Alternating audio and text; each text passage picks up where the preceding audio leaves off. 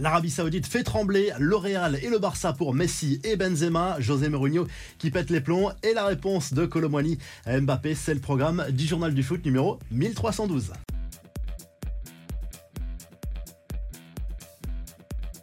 Karim Benzema et Lionel Messi vont-ils rejoindre Cristiano Ronaldo en Arabie Saoudite? Une hypothèse qui prend de plus en plus de crédit. C'est une petite phrase lâchée par le ministre des Sports saoudien qui affole les médias espagnols et inquiète les supporters du Real Madrid et du FC Barcelone. Messi et Benzema, les clubs l'annonceront officiellement en temps voulu à lâcher ce dernier. Une petite phrase mystère qui forcément sème le trouble dans ces deux dossiers. Messi devrait prendre sa décision rapidement à propos de son avenir. Karim Benzema, lui, aurait déjà indiqué à ses dirigeants qu'il envisageait de mettre les voiles dès cet été. Une chose est sûre, selon le journal AS, Cristiano Ronaldo aurait appelé directement Karim Benzema pour lui parler du championnat saoudien, de la vie sur place. Il joue un petit peu les VRP pour qu'il rejoigne le championnat d'Arabie Saoudite, quelle que soit l'équipe. Benzema qui dispose d'une offre entre les mains 200 millions d'euros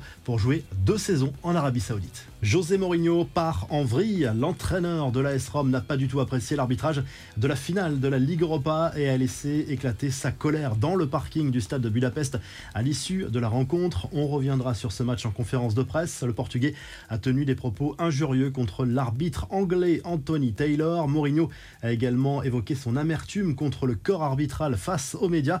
L'arbitre de la rencontre qui a annulé un penalty en faveur du FC Séville après avoir visionné la vidéo. Il n'a pas sifflé non plus pour l'AS Rome après une main d'un Sévillan dans la surface. Mourinho, dépité, qui a donné sa médaille remise par l'UEFA. Un jeune supporter qui, lui, se souviendra longtemps de cette finale malgré la défaite. Les infos en bref, quel mercato cet été pour l'OM La position de Frank McCourt a de quoi inquiéter les supporters marseillais. Le propriétaire américain veut avant tout faire entrer de l'argent dans les caisses. Pas question de remettre la main au portefeuille.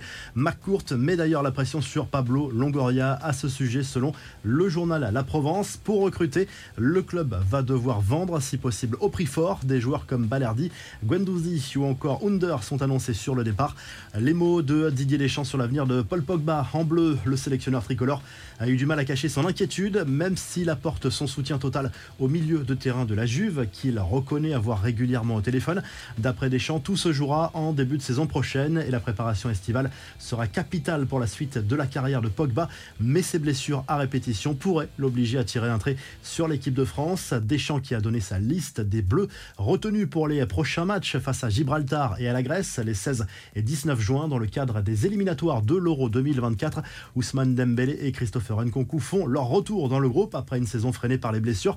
Kefren Turam, lui, est laissé à la disposition de l'équipe de France Espoir pour l'Euro 2023. Voici la liste des 23 joueurs retenus. Sylvain Ripoll a dû composer avec les forfaits de Benoît Badiachil et Adrien Truffert. Dans leur groupe, les Bleuets affronteront l'Italie, la Suisse et la Norvège. Enfin, Randall Colomani répond à l'appel du pied de Kylian Mbappé qu'il avait encensé lors du dernier rassemblement des Bleus et l'imaginerait bien au PSG à ses côtés.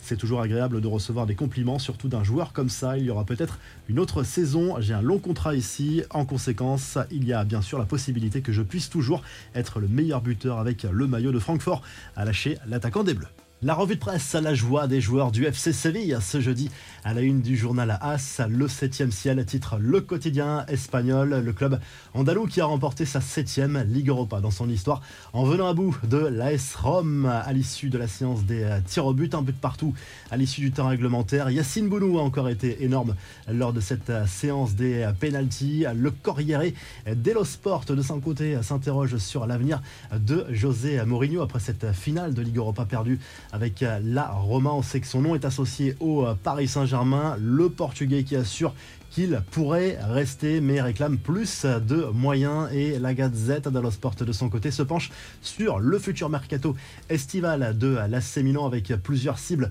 au milieu de terrain. Le japonais de Francfort, Daichi Kamada, devrait signer a priori. Il pourrait être imité par le joueur de Chelsea, Ruben Loftus-Cheek, et l'AC Milan qui convoite également Davide Fratesi de Sassuolo. Si le journal du foot vous a plu, n'oubliez pas de liker et de vous abonner. Et on se retrouve très pour un nouveau journal du foot.